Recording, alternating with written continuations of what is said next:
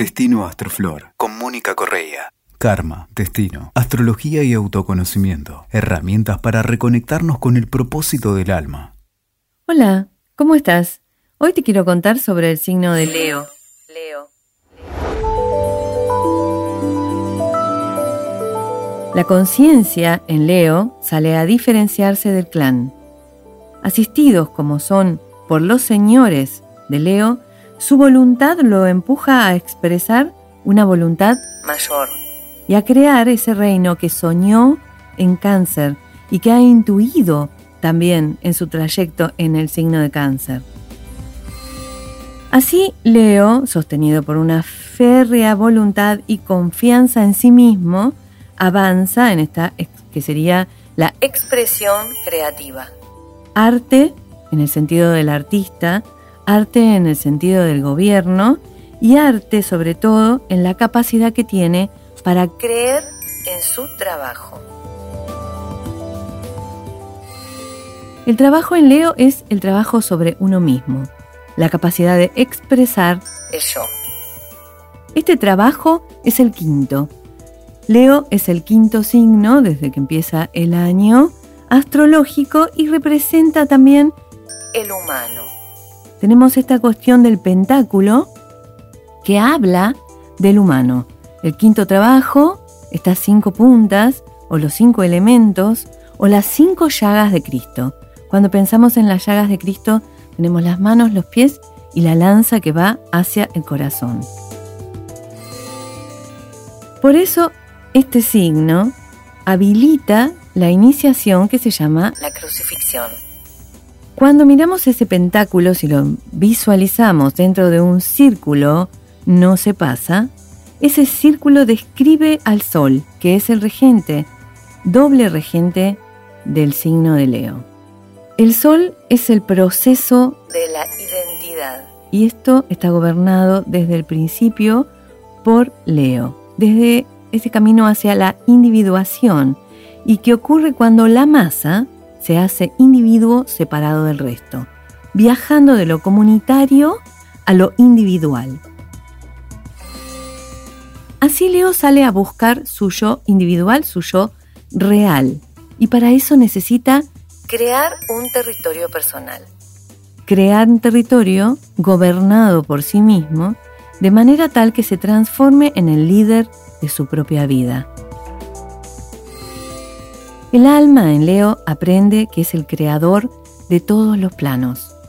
El creador en lo material, armando su propio reino, el creador en lo emocional, cosa que al principio a lo mejor se manifiesta dramatizando y finalmente desdramatiza, el creador en lo mental, tratando de ver cuáles son los pensamientos que ocurren dentro de su mente, y sobre todo el creador en lo social, en esto de vincularse y sostener todos esos lazos que desde el corazón se arman.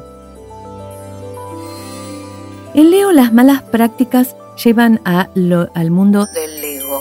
El ego, el egocentrismo, lo presuntuoso, inevitablemente pasará por ahí. Para lograr ese desarrollo de integridad, de dignidad y nobleza, de manejo de la propia voluntad y sobre todo la conciencia en sí mismo. Esa conciencia de sí puede hacer que esté un rato orgulloso y que pueda a lo mejor limitarse a ese gobierno de una manera un poco pedante capaz.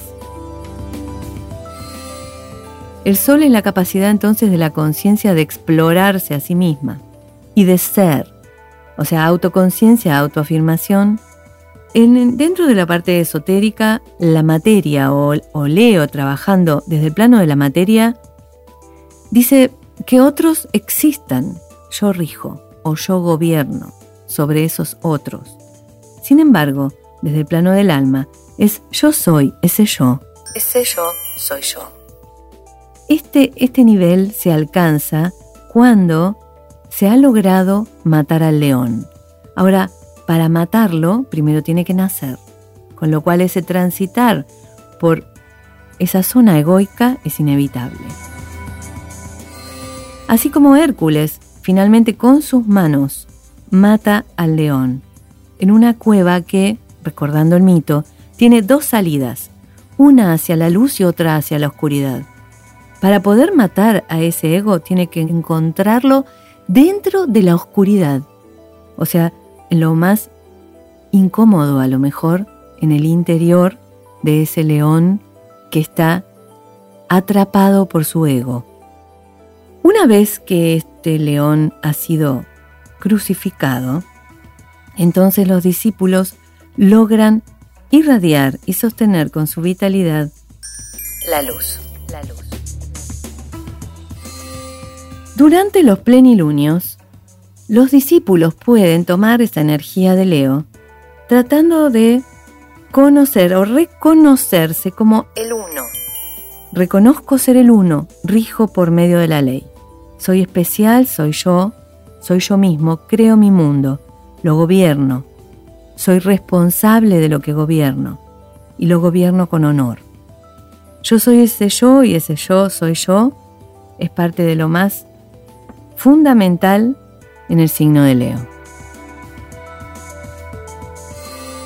Cuando decimos yo soy ese yo y ese yo soy yo, reconozco no solamente estas dos personalidades, el espíritu y la personalidad terrestre, sino también me reconozco en el otro. Logro reconocer que todos somos parte de lo mismo.